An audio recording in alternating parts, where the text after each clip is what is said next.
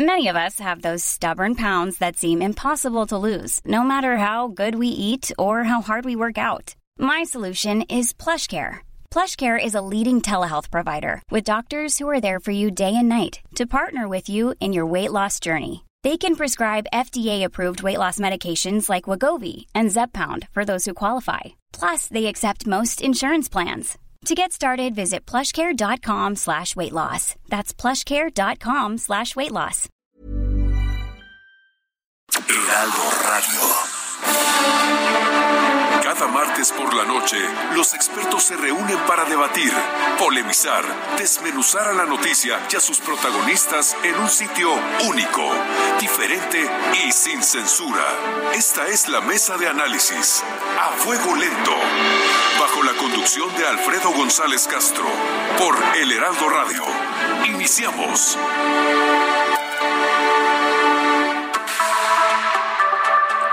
Muy buenas noches, son las nueve de la noche en punto, los saludamos desde el centro de la República Mexicana.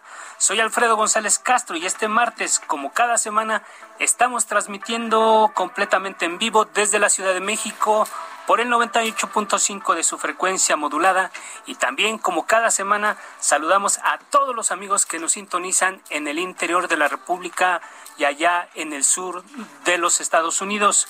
Como usted sabe, la mesa de opinión a fuego lento es un espacio para el análisis y la reflexión que siempre, siempre busca ir más allá de las noticias del momento y para eso todos los martes contamos con los expertos y los protagonistas de las noticias que nos ayudan a dilucidar los temas del momento. Y también como cada semana me acompaña en la conducción de este espacio mi colega y amigo Isaías Robles, que nos va a contar de qué va la mesa de esta noche. Isaías, muy buenas noches. ¿Qué tal, Alfredo? Buenas noches, buenas noches a todo nuestro auditorio. Pues de, de miras y de cara a la elección del próximo 6 de junio, la semana pasada, Alfredo, y nuestro auditorio recordará que tuvimos una mesa con candidatas a alcaldesa, diputada local y concejala por la Ciudad de México. Visiones de mujeres jóvenes, representantes de la coalición Va por México, que forman PRD, PAN y PRI, Movimiento Ciudadano y también, por supuesto, de Morena, analizando los principales problemas que enfrenta la capital del país. Hoy, Alfredo Auditorio, estamos apostando por una fórmula similar, pero ahora con candidatas a la segunda legislatura del Congreso de la Ciudad de México. Así es, Isaías, amigos del auditorio, esta noche están con nosotros. Eh, damos la bienvenida, por supuesto, a esta cabina a Gaby Salido. Ella es candidata del PAN al Congreso de la Ciudad de México por Azcapotzalco y por cierto está cumpliendo años. Gaby, felicidades y muy buenas noches. Muchas gracias, Alfredo Isaías. Quiero hacer la, la acotación. Soy candidata por el Distrito 5 que se divide entre Azcapotzalco y Miguel, Hidalgo. Perfecto, muy bien. Gracias por la acotación, Gaby. Y también damos la bienvenida a Guadalupe Lupita Morales Rubio, candidata de Morena al Congreso de la CDMX por Venustiano Carranza. Lupita, gracias, muy buenas noches. Muchas gracias por la invitación, Alfredo Isaías, muchas gracias, Gaby, feliz cumpleaños. Bien, estamos esperando en la línea telefónica a otra invitada, pero si logramos contactarla, pues ya la presentaremos. Mientras, pues vamos a arrancarnos, Isaías, con, con el primer tema de la, de la noche de esta mesa. y además creemos que es muy importante este esfuerzo que está haciendo Heraldo Media Group por por convocar a la ciudadanía a que participe en los comicios del próximo 6 de junio. Estamos tratando de que la gente conozca las propuestas que están llevando los distintos candidatos a cargos de elección popular.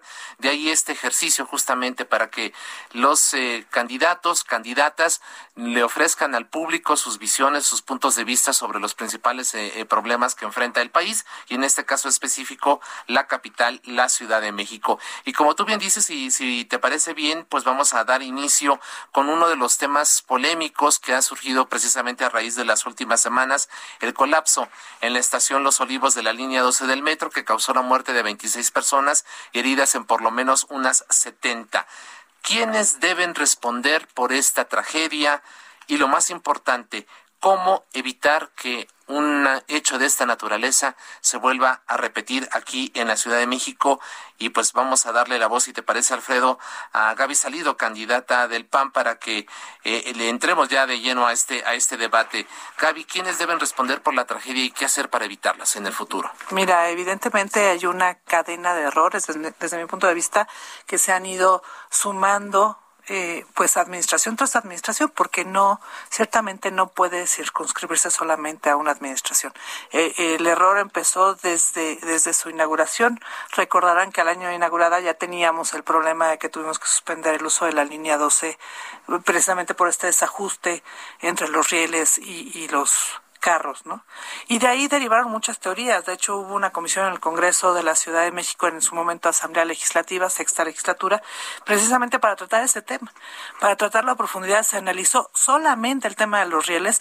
Lástima, fíjate que en ese momento quizás podríamos haber ampliado esa investigación. No se puso sobre la mesa, se acotó mucho eh, la definición de esa, de esa comisión eh, de investigación, también hay que decirlo porque en su momento el control de esa comisión y de la Asamblea Legislativa la tenía una mayoría que era del PRD, quien era quien gobernaba en, eh, la ciudad. Pero es parte de la historia y de la historia de la izquierda que ha gobernado siempre la ciudad, ¿no? Hoy estamos en una situación exactamente igual, con un gobierno que tiene una mayoría en el Congreso de la ciudad y que esa mayoría pues le permite acotar eh, la manera en la que se trata un problema que debería de ser pues de conocimiento de toda la sociedad y debería de estar pues más bien abrirse a la sociedad para su análisis, su discusión y también el conocimiento de quienes cometieron estos errores, ¿no? acabas, acabas de, voltear justamente cuando estabas haciendo tu alocución a, Lupita, Morales, pues para alusiones personales. ¿Qué te parece, Lupita? Porque hablaba la candidata de justamente de cómo en el pasado las comisiones cuando tenían mayorías en el Congreso pues simplemente no avanzaban. ¿Qué está ocurriendo y actualmente? ¿Qué puedes decirnos? Efectivamente, eh, eh, en la sexta legislatura eh, hubo una comisión para dar seguimiento e investigar lo que sucedía en el metro. Desafortunadamente estamos acostumbrados a que cuando ocurre un incidente o un tema, una desgracia como la que acaba de ocurrir, lo primero que decimos es, como en la edad medieval, ¿no? A la cabeza de alguien. Que le corten la cabeza. Que le corten la cabeza. Y después, todos somos expertos. Ah, porque todos nos volvemos expertos o peritos, y en el Congreso no es la excepción. Todos se dicen expertos y me parece que hay que ser muy responsables. En esta ocasión, nuestra jefa de gobierno es una mujer con la capacidad suficiente, con la transparencia con la que se ha manejado siempre, que sabe en dónde está parada y cómo hacer las cosas, que no trae compromisos ni intereses ocultos con nadie, más que con la propia ciudadanía, y que por respeto a la propia ciudadanía, lo primero que dice ella y decimos nosotros, que vengan empresas, incluso internacionales, que ya están trabajando, que analicen, que hagan todos los peritajes, todas las investigaciones al lado de la Fiscalía y de quien haya necesidad, que sepa verdaderamente desde el inicio de, de, su construcción, como lo decía Gaby, hasta el momento, qué es lo que ha estado pasando, qué es lo que ha fallado una y otra vez, cuáles dictámenes son reales, cuáles no, pero que sean los expertos, no los que nos decimos expertos en todo, que además queremos medrar políticamente de ello. no, en esta ocasión, la jefa de gobierno dice, vamos a llegar a las últimas consecuencias. Y si tiene que caer quien sea, no importa, pero con un dictamen de por medio, no con cuestiones políticas. Dejemos por única vez las cuestiones políticas y dediquémosle este, esta investigación a quien sabe. Gracias, Lupita. A Gaby, para una eh, alusión y regresamos con nuestras para hechos como diría el Congreso. mira yo te diría nadie se ha dicho experto en el Congreso de la ciudad. Lo que sí no puede suceder es que a partir de este triste acontecimiento del día 3 de mayo Hubo un silencio absoluto. La responsable del metro parece que escondió la cabeza, la cabeza cual avestruz. Bueno, no ha hablado. No, ha hablado. Ella no ha y nadie puede eludir la responsabilidad de ese grado. Y tampoco podemos simplemente encerrarnos diciendo, vamos a esperar a los expertos dos meses. Yo creo que la sociedad en la capital se merece mucho más. Se merece que se le trate como adulto y que cada, y se vayan deslindando efectivamente responsabilidades. No solamente todo se circunscribe a un dictamen de expertos internacionales hay una serie de temas que se deben de, de, vislumbrar en este proceso, como la responsabilidad de servidores públicos en el mantenimiento regular, en otras cosas, y se pueden revisar bitácoras, N. Gracias, Gaby. Eh, vamos a, eh, como una característica de esta, de esta mesa es la pluralidad, y decíamos que tenemos una invitada que está en la línea telefónica con nosotros, Sofía Provencio, y es candidata de Movimiento Ciudadano, candidata también al Congreso de la Ciudad de México por Coyoacán. Sofía, muy buenas noches, gracias por aceptar nuestra invitación. Al contrario, muy buenas noches, eh, gracias por el espacio, disculpen que no puedo estar ahí, pero bueno, el tiempo apremia decirles que, bueno, a estas dos intervenciones anteriores, yo solamente quisiera comentar que me parece muy soberbio eh, señalar esto de que, pues, aparentemente todos somos expertos y, pues no hay que estar opinando. en el caso de la línea 12, ya había muchas, o sea, no una, muchísimas fotos, quejas, notas de los vecinos de Tláhuac que efectivamente no son expertos en el metro, pero que estaban señalando que algo ahí estaba mal y un gobierno que no los escuchó permitió que esas denuncias ciudadanas, por no tener tal vez un nivel de experiencia que me parece absurdo justificarlo de esa forma, pues no se escucharan y por ende pasara lo que pasó. Yo creo que hay que tener ahí una capacidad de, de, abrir las orejas y los ojos y tener como mucha claridad de cómo dialogamos con la ciudadanía. Muy bien, gracias Sofía. Un siguiente tema que tiene que ver con esto, mucha gente sigue pensando, y, que, eh, las horas de traslado son interminables en el transporte público, sobre todo en los traslados de sus hogares a los centros de trabajo o a, la, a las escuelas, a las universidades. El metro, ya lo vimos, está saturado, los microbuses ofrecen un servicio pésimo. Los sistemas eléctricos están limitados a ciertas avenidas, no tienen una cobertura. Aquí la pregunta que yo les quiero plantear a las tres es, ¿Qué hacemos con el tema de la movilidad, sobre todo que ustedes que van a llegar al Congreso? Lupita, por favor, Lupita Morales, candidata de Morena. Sí, en tema de movilidad hay eh, un presupuesto precisamente para modernización del metro en el que se está eh, contemplando una inversión eh, de 30 trenes esto nosotros lo aprobamos en el Congreso y respecto a lo que se comentaba anteriormente, nos referíamos a quienes estamos en el Congreso en la primera legislatura. Y sí, efectivamente, hay que modernizar el transporte y hay que dar otras opciones también de transporte que se han venido dando en esta administración, opciones como las ciclovías que están ayudando en muchísimas de las alcaldías. Me parece que es un tema que hay que eh, seguir eh, promoviendo, por un lado, por el otro lado, no solamente eh, eh, acotarnos a lo que es el metro. Ah, desafortunadamente, eh, pues estamos en este momento ya sobresaturados en cuanto a, los usuarios del metro. Es muchísima la demanda, pero también hay, eh, están habiendo ya inversiones en cuanto al cablebús, por ejemplo, en cuanto a las nuevas líneas del metrobús, ir diversificando el transporte y como bien lo dices tú, el que eh, por un lado tenga la gente también la seguridad en el transporte, que es un tema que se ha venido ya eh, trabajando porque pues desde eh, tiempos atrás desafortunadamente la ciudadanía eh, se ha visto dañada en su seguridad en el transporte. Y de esta manera, eh, te pongo como ejemplo, en, en, el Metrobús, pues eh, ha habido eh, ya una forma nueva de concebir este transporte, de meter también cuestiones de seguridad al mismo. No es suficiente, por supuesto. Hay que seguir invirtiendo y desde el Congreso seguiremos por supuesto, otorgando los recursos necesarios para eh, que mejore el transporte en nuestra ciudad. Gracias, Lupita Morales, candidata de Morena. Vamos con Sofía Provencio, candidata de Movimiento Ciudadano. ¿Qué hacer con el tema de la movilidad? Sofía. Eh, yo diría dos cosas. Lo primero es que planear la ciudad con perspectiva de género. La movilidad afecta de manera diferenciada a hombres y a mujeres. Las mujeres, por ejemplo, hacemos muchos más recorridos en un día que los hombres que generalmente hacen una transición de la casa al trabajo y después tal vez una parada intermedia y de regreso a su casa. Las mujeres van que si por el niño, que si por el súper, que si a la escuela, que si a la chamba, que si a la casa, que si al médico, que así, etcétera, etcétera, etcétera. Las tareas de cuidados requieren que el transporte de las mujeres sea mucho más complejo que el de los hombres. Entonces creo que un primer punto es meter perspectiva de género en la forma en la que desarrollamos nuestras políticas públicas de movilidad.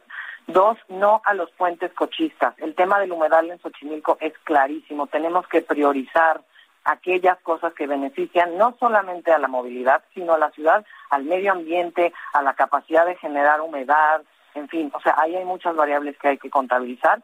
Y tres, y creo que esto es un tema importante para entender la movilidad, es mientras la ciudad siga creciendo de manera descontrolada no revisemos el plan de desarrollo urbano y densifiquemos un poco más. Lo que siempre vamos a tener son cinturones urbanos, que cada vez va a ser más complejo conectarlos y cada vez van a estar más distantes de sus trabajos, etcétera. Necesitamos empezar a entender la ciudad como microciudades, donde haya mucha más oferta de trabajo en diferentes zonas de la ciudad, donde haya mucha más variedad en cuanto a usos de suelo comercial, habitacional, etcétera, de forma tal que alguien que vive a dos horas de su trabajo el día de hoy, en un futuro pueda aspirar no a vivir próximamente a tres o cuatro, porque el tráfico solamente va a empeorar si seguimos construyendo como construimos, sino que viva a pues media hora de su, de su trabajo. Así es. Vamos a dar ahora la voz precisamente a, a Gaby Salido, candidata del PAN. ¿Qué hacemos con el tema de la movilidad, Gaby?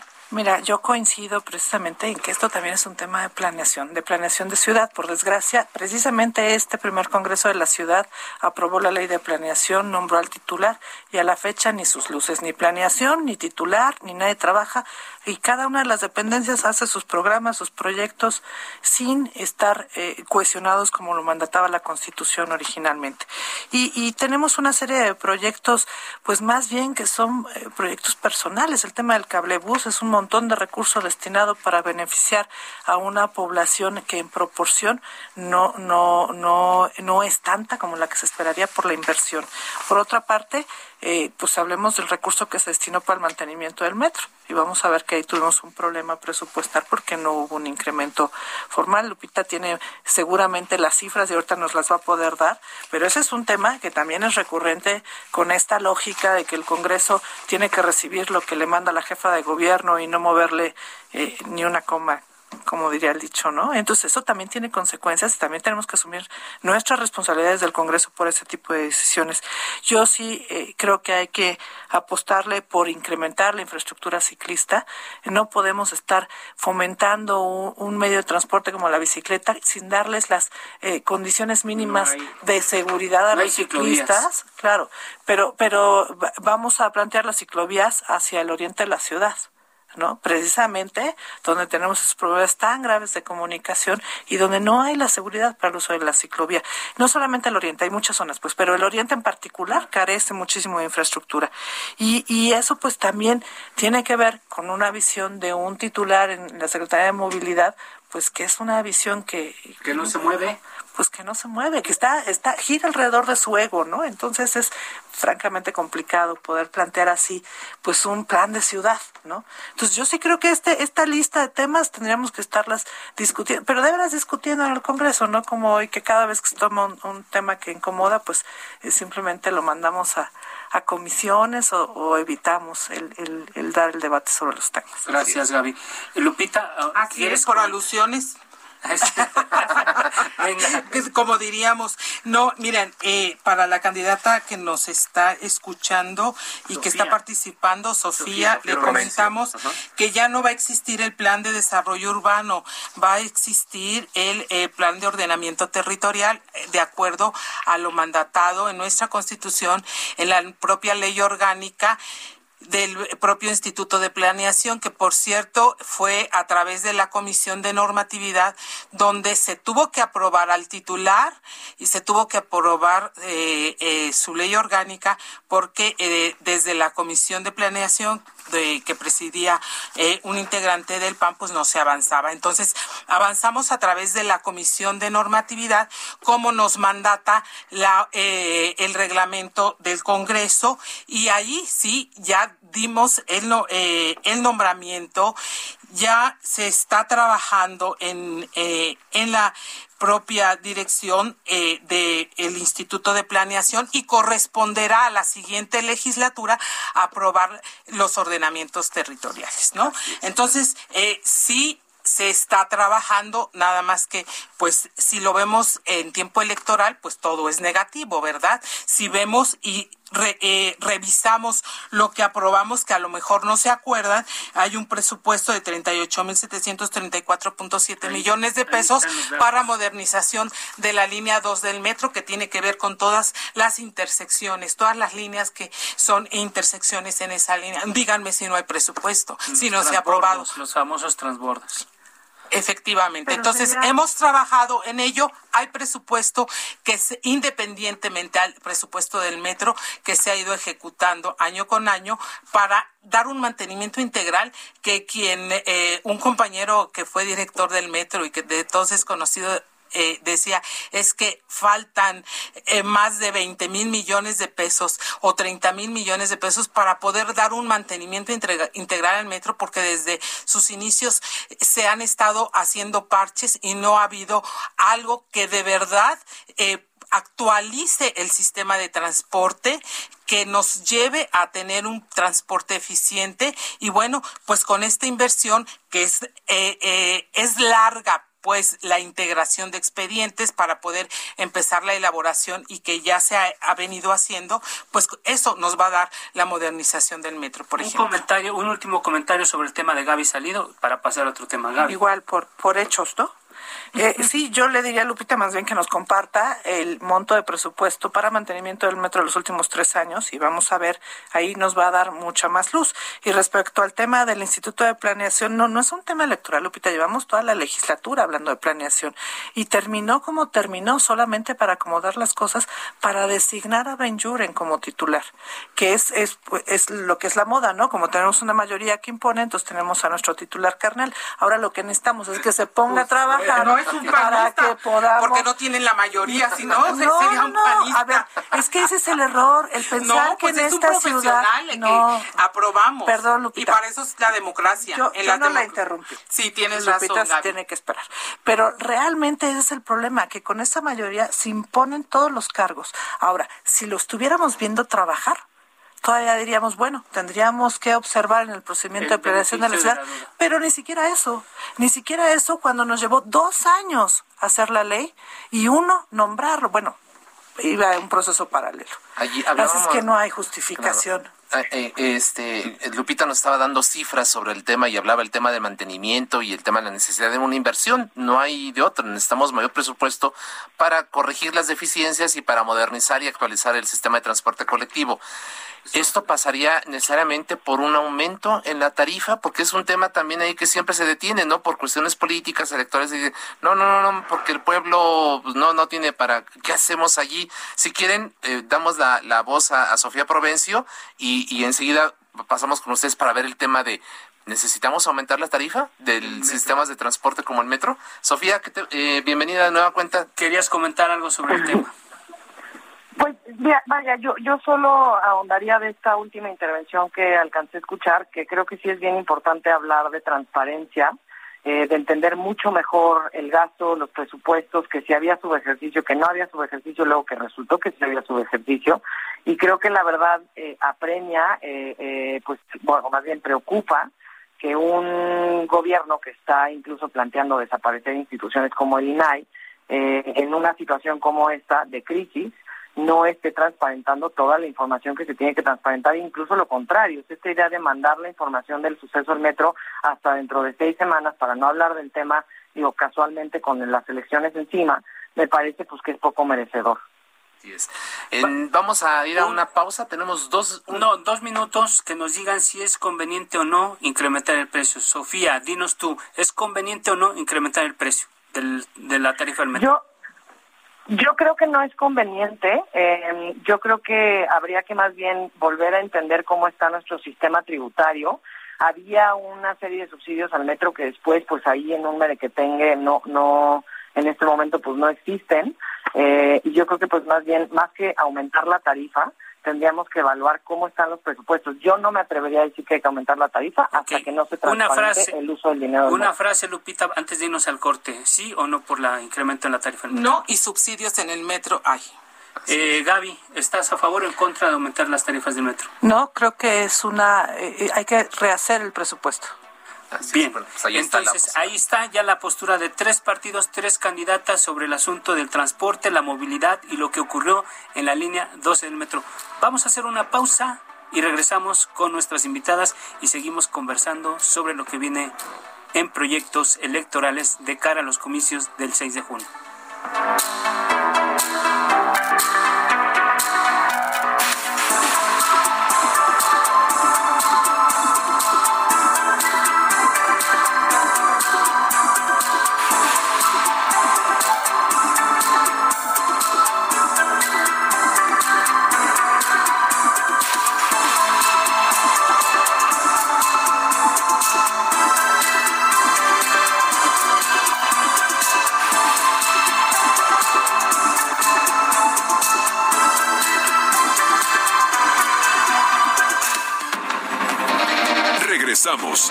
Polémica y el debate continúan después del corte.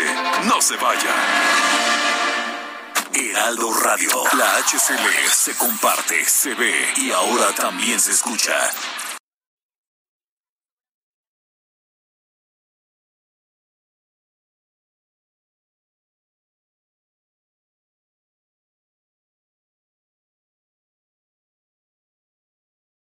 Heraldo Radio. La HCL se comparte, se ve y ahora también se escucha. Está usted en la mesa de análisis a fuego lento con Alfredo González Castro por El Heraldo Radio. Volvemos a la mesa de opinión a fuego lento. Son las nueve de la noche con 30 minutos en el centro de la República. Les recuerdo que estamos transmitiendo completamente en vivo por el 98.5 de su frecuencia modulada y que nos puede sintonizar prácticamente en todo el territorio nacional. Saludamos a todos los amigos que nos favorecen con el con su atención y también a todos los amigos que nos sintonizan allá en el sur de los Estados Unidos. Isaías, amigos del auditorio, estamos atendiendo un tema muy importante esta noche en esta mesa de opinión que tiene que ver con las elecciones del próximo 6 de junio. Isaías, y antes de irnos al corte teníamos un tema pendiente. Así es, y bueno, le reiteramos la bienvenida a nuestras invitadas esta noche, a Lupita Morales, candidata de Morena, Sofía Provencio, candidata de Movimiento Ciudadano, y Gaby Salido, candidata del PAN, todas ellas, por supuesto, al Congreso de la Ciudad de México. Y bueno, no hay prácticamente ningún habitante en la Ciudad de México que no haya sido víctima de algún delito o que no tenga algún familiar o conocido que no haya sido víctima precisamente de la delincuencia. La inseguridad, pues es uno de los grandes pendientes eh, tanto en la ciudad como en el resto del país, mientras que pues el crimen organizado por desgracia e incluso ya cárteles del narcotráfico nos acechan aquí en la capital del país. ¿Qué se requiere? Les preguntamos a las tres candidatas. ¿Más presupuesto? ¿Más policías? ¿Qué iniciativas proponían ustedes desde el Congreso de la Ciudad de México para hacer frente al crimen que acecha, pues desgraciadamente, nuestras vidas? Y te parece, Alfredo, iniciamos con Sofía Provencio, candidata de Movimiento Ciudadano. ¿Qué hacemos con el tema de la inseguridad, Sofía? Pues mira, yo creo que hemos apostado constantemente por tener más policía eh, no ha dado los resultados que debe de dar. Yo creo que una parte importante es empezar a pensar cómo estamos haciendo que la policía se relacione con la ciudadanía, qué son las policías de proximidad, cómo hacemos que el policía sea alguien mucho más familiar para nosotros, que a su vez tenga una serie también eh, pues de dignidades y de respetos que desafortunadamente en un ciclo vicioso pues nuestra policía en estos momentos en ese sentido pues está desafortunadamente muy maltratada eh, creo que efectivamente lo que sí debería de, retomarse pues son los salarios eh, de las personas que están a cargo de nuestras de nuestras vidas. Creo que también hay que reforzar el tema de género. La perspectiva de género para mí va a ser prioritaria en todos los temas que toquemos el día de hoy. Eh, cómo estamos en ese sentido, pues entrenando y capacitando a nuestros policías, no solamente en el sentido de los policías, también al personal de los ministerios públicos, etcétera, para poder tener mucho mejor preparación para tratar a víctimas de violencia de género, de acoso, etcétera. Tenemos un programa en la ciudad que despegó eh, hace ya unos años que va poco a poco levantando vuelo, las lunas, etcétera, estos ministerios públicos especializados para mujeres y algunas patrullas ya con, con estas patrullas moradas, digamos, que, que también tienen ahí pues un entrenamiento particular, pero yo creo que ese programa se tiene que extender y se tiene que extender en serio, no como un símbolo nada más de que nos preocupan las mujeres y pues aquí está la medalla, sino que efectivamente sea una prioridad para el gobierno. Así es, pues ahí está la opinión de Sofía. Gaby Salido, candidata del PAN, ¿qué hacemos con la eh, inseguridad y la delincuencia? Fíjate que coincido en gran medida con lo que menciona Sofía. Yo creo que hay que también entrarle mucho más al tema de inteligencia. En, en la ciudad, eh, precisamente tú mencionabas el tema de, de los cárteles, la, el, drogas, y, y, hay que decirlo, aunque muchos lo niegan, el tema del cobro de piso ya es una constante. Y eso es algo que no veíamos con anterioridad. Y entonces sí es necesario un trabajo de inteligencia distinto, además de una mayor coordinación entre las alcaldías y la Secretaría de Seguridad Ciudadana. Por desgracia, eh, dependiendo de la alcaldía, pues eh, se genera una buena o no relación con la Secretaría y eso puede eh, bueno, distanciar el, el trabajo en conjunto, que es una pena porque es a costa del ciudadano, pero tenemos algunos ejemplos de algunas alcaldías donde no funciona igual yo te pondría eh, prácticamente el caso de la alcaldía Miguel Hidalgo. Es evidente que es necesaria incrementar esta, esta relación entre la Secretaría y la propia alcaldía. La Secretaría hace un trabajo muy importante en zonas como Polanco, como, como Bosques Lomas, pero, pero en las zonas donde tenemos mayor índice delictivo, no se ve la misma presencia. Y esto evidentemente es producto de la coordinación que se tiene o no con la alcaldía en el trabajo. ¿no? Así es. Lupita Morales, ¿qué hacemos con el tema de la delincuencia? Son muchas vertientes, lo que tiene que ver con el Congreso, eh, en donde tenemos que armonizar, sí, eh, eh, lo que es la unidad de inteligencia de la Secretaría, que ya tiene facultad y que les recuerdo que ya lo aprobamos en esta legislatura, ya tiene un área de inteligencia, de investigación, la propia Secretaría. Ahora falta el armonizarlo con la Fiscalía, que lo, tendremos que hacer y corresponderá al Congreso, así como seguir aumentando el... Eh, sueldo de los policías. En estos tres años ha habido un 9% de incremento anual en el salario del policía, pero también en hay que meterle a la preparación del policía, está la academia de policía, están especializando a las y los policías, eh, lo que tiene que ver con las alcaldías, tienen facultad en eh, la policía de proximidad en cuanto a seguridad, porque hay alcaldes o alcaldesas que dicen no nos corresponde, no, ya tienen facultad en policía de, proximidad, también tienen recurso que eh, aplican para la policía privada eh, varias alcaldías eh, aplican ese recurso, pero también de prevención del delito. No todos son eh, perseguir al policía. Por eso les digo, son varias vertientes tenemos un gabinete de seguridad en donde quieran o no eh, los alcaldes y las alcaldesas tienen que reunirse con el secretario, en donde eh, también forman parte eh, los algunos ciudadanos forma parte la propia gente de la fiscalía, en donde a nivel alcaldía diario revisan las estadísticas, los incidentes y, y la incidencia delictiva que hay. Eh, por parte de nosotros y para mí un tema fundamental que tenemos que revisar es la parte que tiene que ver con el poder judicial. No solamente armonizar la parte de la, fiscalía, sino que también cuando ya eh, eh, una víctima se enfrenta ante un juez, quién es al que se le da el privilegio o quién es el que tiene los derechos. Y por otro lado, revisar ya y entrar a una discusión en serio de una ley de justicia para adolescentes para la Ciudad de México. Nosotros tenemos una ley federal, pero la Ciudad de México no cuenta con una ley de justicia para adolescentes. Ver qué está sucediendo con nuestros adolescentes y qué tenemos que hacer, cómo están delinquiendo. ¿Se reduciría la edad penal, por ejemplo? ¿Estaría debate eso? Es que tendremos que debatir qué es lo que conviene más. ¿Tú qué opinas, y que, y que existe, no es la edad Fíjate que no es la edad penal, yo creo que es el tipo de delito. Eh, eh, ahora un adolescente de 15 años que secuestra, mata o comete un delito mayor, únicamente tiene como máximo 5 años de sentencia.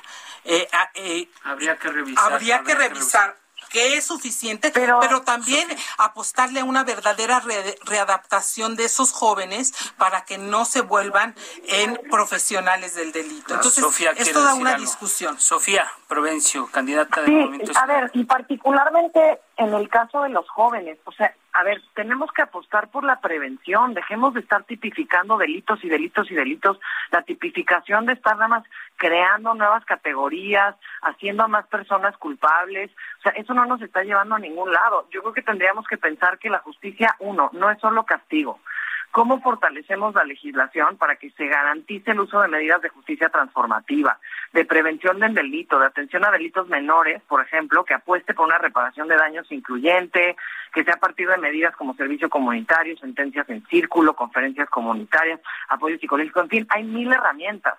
Desafortunadamente creo que en eso todavía en México estamos muy atrasados, o sea, nos falta concentrar mucha más información y más estudios, eh, particularmente desde el legislativo, en pensar cómo hacemos nuestra justicia diferente, cómo hacemos nuestra justicia incluyente, cómo hacemos realmente políticas eh, o sea, creo que invisibilizamos un chorro de cosas. Por ejemplo, la prostitución es ilegal. Ah, buenísimo. ¿Y entonces que ya no existe? Claro que no. Y entonces esas no mujeres están cada vez más no es ilegal. No, hombre, no solo no va a dejar de existir, el, el invisibilizarla diciendo que es ilegal pone a esas personas o sea, a las mujeres eh, eh, que se dedican a eso, el trabajo sexual es un trabajo, en mucho más riesgo porque no hay manera eh, pues digamos, de verificar que estén siendo protegidas, que no estén siendo explotadas, que no sean víctimas de trata, en fin, o sea, creo que creo que tenemos que cambiar el discurso, dejar de hablar de castigos y hablar de prevención. Gaby Salido, ¿querías comentar algo sobre eso o nos vamos al siguiente tema? Mira, es que,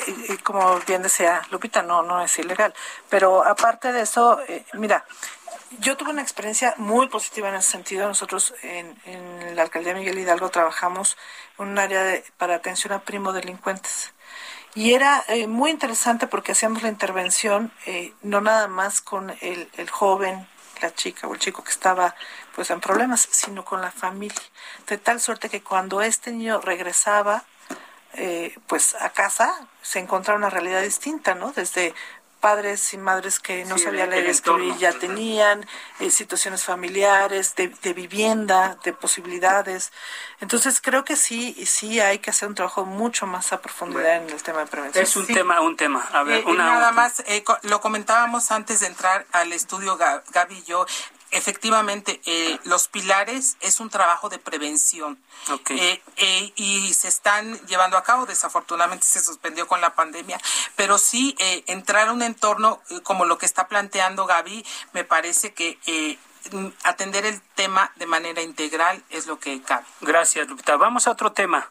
Derivado de las afectaciones provocadas por la pandemia del COVID-19 y la falta de apoyos eficaces del gobierno, la Coparmex de la Ciudad de México reveló que en un año se han perdido más o menos 200 mil empleos y se cerraron 70 mil empresas en la capital del país. Aquí el la pregunta es cómo reactivar la economía de la Ciudad de México.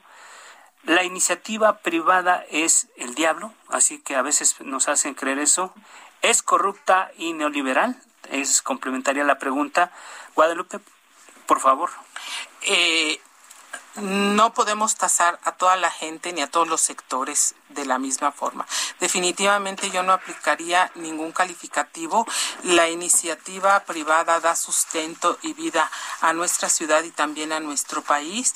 Y eh, prueba de ello es que, pues ahora y les pongo como ejemplo, la industria restaurantera estuvo cerrada le pidió a la jefa de gobierno y sí le exigió a la jefa de gobierno que tenían que, que reabrir porque pues estaban o morimos. abrimos o morimos. Ustedes habrán recordado esas manifestaciones. Se sentaron hubo diálogo y llegaron a acuerdos. Abran utilicen la vía pública y ahora ustedes ven en el número de restaurantes abiertos donde están las mesas afuera para que la gente tenga seguridad sanitaria y eh, se les está dando la oportunidad para que vuelvan a trabajar. Entonces me parece que el diálogo es fundamental y nuestra jefa de gobierno no está cerrada ese diálogo. Prueba de ello está la industria restaurantera. Entre otras cosas. Se han en la segunda ronda sí se vale. Yo, te voy a decir una cosa, yo difiero ahí, Lupita no. lo sabe, y simple y sencillamente porque los alcanzó el destino. A ver, honestamente llevamos más de año y medio escuchando que todos los empresarios son peor que Satanás. Cuando son, sobre todo los micro y, medianos empresarios, son los que generan el 60% del empleo en este país. Y ese es el que tiene la tortillería, el que tiene la fonda, el que tiene el restaurante, el que tiene papelería. Y a todos les fue de la patada, ¿no? Pero de lo que está hablando Lupita particularmente fue un momento de algo producto de la desesperación y de, y de que los restauranteros tuvieron que levantar la voz porque ya un porcentaje importante de ellos había cerrado. Han sido maltratados, han sido ignorados por el gobierno, por el gobierno de la ciudad. Se ha pretendido eh, decir que se han otorgado créditos de 25 mil pesos. Mira, no es broma. A mí me ha tocado ver que hay gente que ni negocio tiene, pero se los dieron. Y, se los dieron con un esquema más de una lógica cantidad. Es una pena decirlo, pero el actual secretario ha utilizado la Secretaría de Desarrollo Económico solamente para alimentar un proyecto partidista. Y la posición de la jefa de gobierno todo este periodo fue más bien producto de la ideología, ¿no? Y no producto de un esfuerzo institucional por sacar adelante una ciudad que, mira, sale adelante porque los mexicanos así somos. Estamos tan nos acostumbramos tanto a la crisis sexenal y a que cada seis años había que volver a empezar adelante que hoy nos encontramos en la misma situación. Nada más dime una colonia popular donde no veas hoy que el grado de desempleo incrementó y que lo que hacen las, las madres de familia es abrir el zaguán, sacar el anafre y empezar a vender quesadillas. Sofía Provencio. Gracias. Sí. Vaya, y, creo que hay que corregir un, Yo soy un... La verdad es que soy alguien muy cercano a la industria restaurantera, entonces voy a hablar en, primera persona. No le pedimos al gobierno local, a Claudia Sheinbaum, que, que dejara abrir los restaurantes. Se le exigió. Y se le exigió por una cosa muy clara. Había un desfavorecer a la industria o sea, la informalidad, y ojo, esto no es un tema de quitemos la informalidad, hay que trabajar con la informalidad y ver cómo podemos hacer que eso cada vez sea un poco más formalizable y más regulable, pero la informalidad estaba totalmente abierta, los mercados, los que hay, etcétera, y los restauranteros estaban cerrados.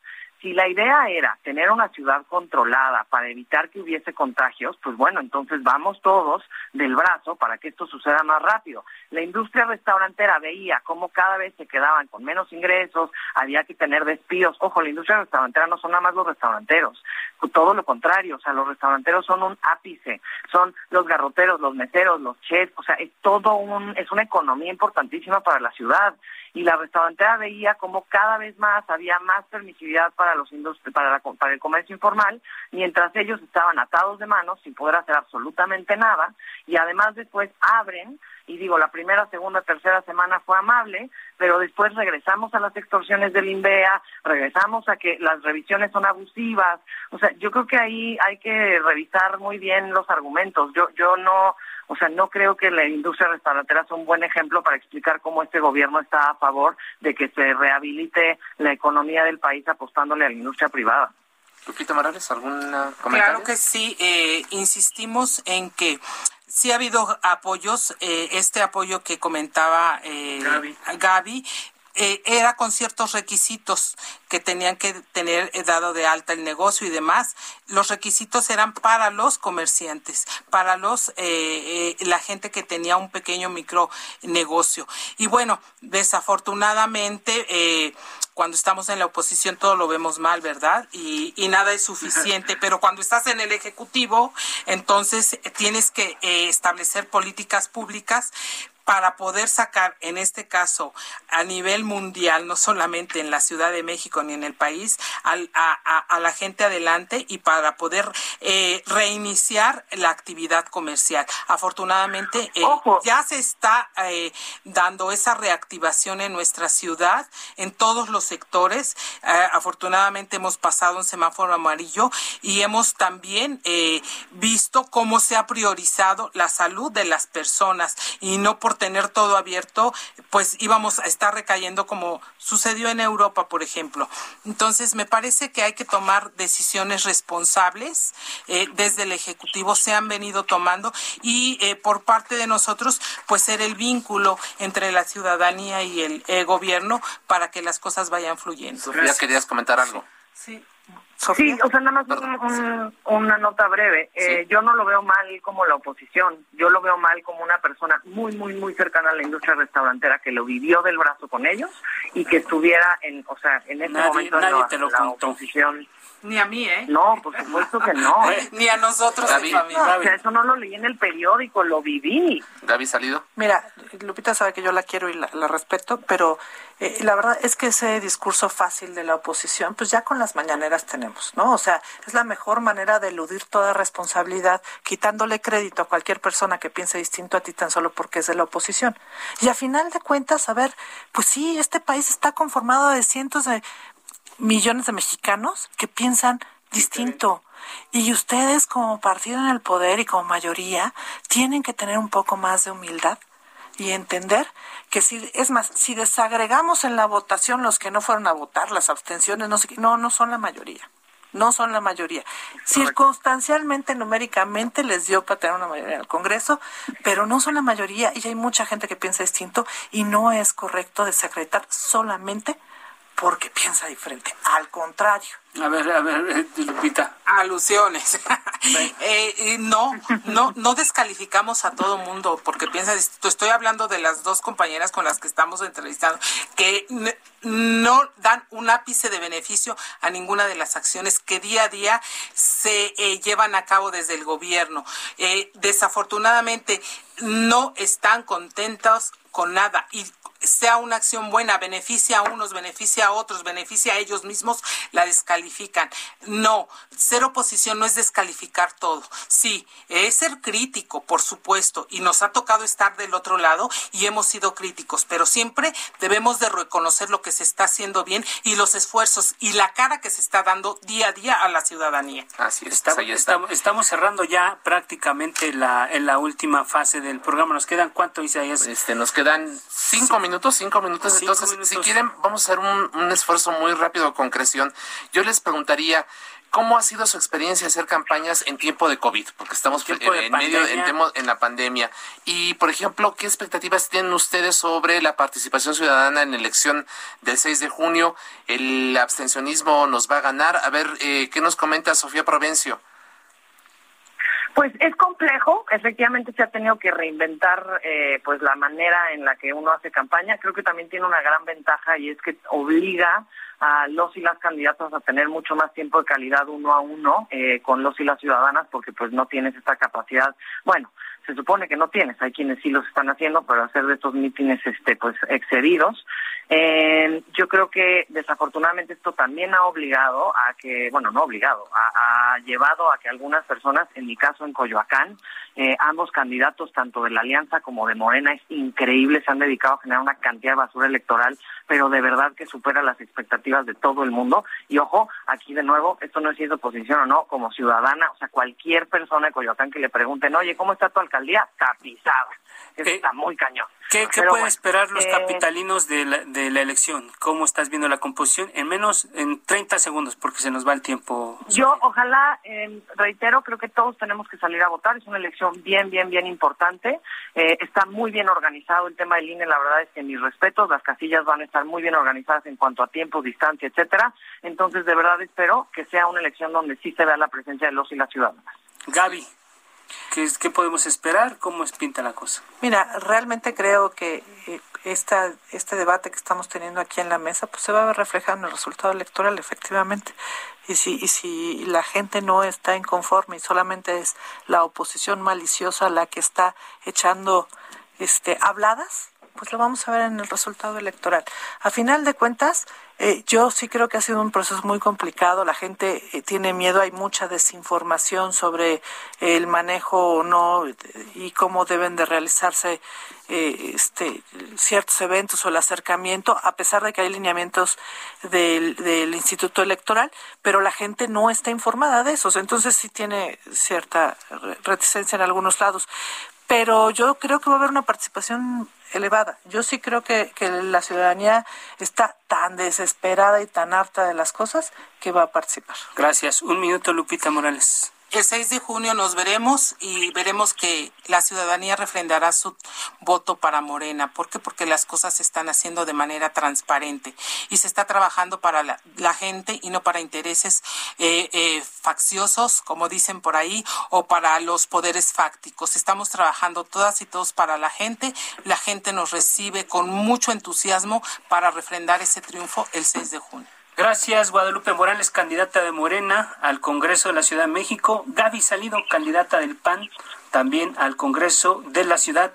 Y Sofía Provencio, que nos acompañó a través de la línea telefónica, candidata de Movimiento Ciudadano al Congreso de la capital del país. A las tres, muchas gracias por haber participado con nosotros esta noche. Llegamos al final. Isaías nos come el tiempo. Así es, efectivamente, pero muchas gracias. Fue interesante esta plática, estos ejercicios que estamos teniendo con objeto que la ciudadanía cuente con elementos para emitir su voto el próximo 6 de junio. Y pues yo creo que el resumen es básicamente que la gente salga a votar, que ejerza su derecho a favor o en contra, no importa, lo que sea es que se exprese y lo haga a través de las urnas como debemos hacerlo en todas las democracias. Así que pues muchas gracias a nuestras invitadas y bueno, también gracias a quienes hacen posible este esfuerzo, Orlando Liberos en la producción, Emanuel Bárcenas en los controles técnicos, Gustavo Martínez en ingeniería. Mañana recuerde la cita puntual también a las nueve de la noche en la mesa de opinión en coproducción con La Silla Rota. Alfredo, muchísimas gracias como siempre. Gracias, muy buenas noches, descanse y porque sí sirve, todavía hay que ponerse el cubrebocas. Si sirve, yo me, lo, pongo. lo pongo.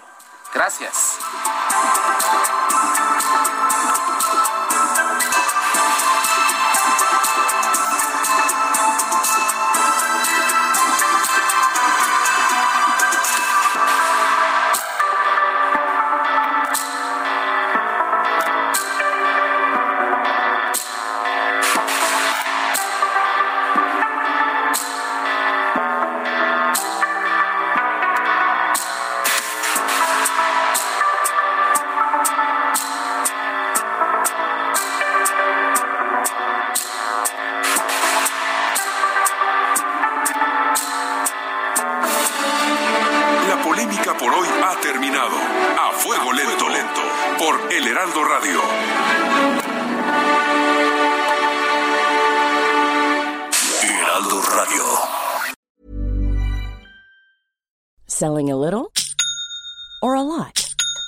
Shopify helps you do your thing however you cha-ching. Shopify is the global commerce platform that helps you sell at every stage of your business. From the launch your online shop stage to the first real life store stage, all the way to the did we just hit a million orders stage.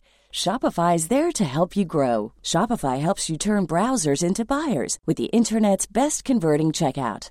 36% better on average compared to other leading commerce platforms because businesses that grow grow with Shopify. Get a $1 per month trial period at shopify.com/work.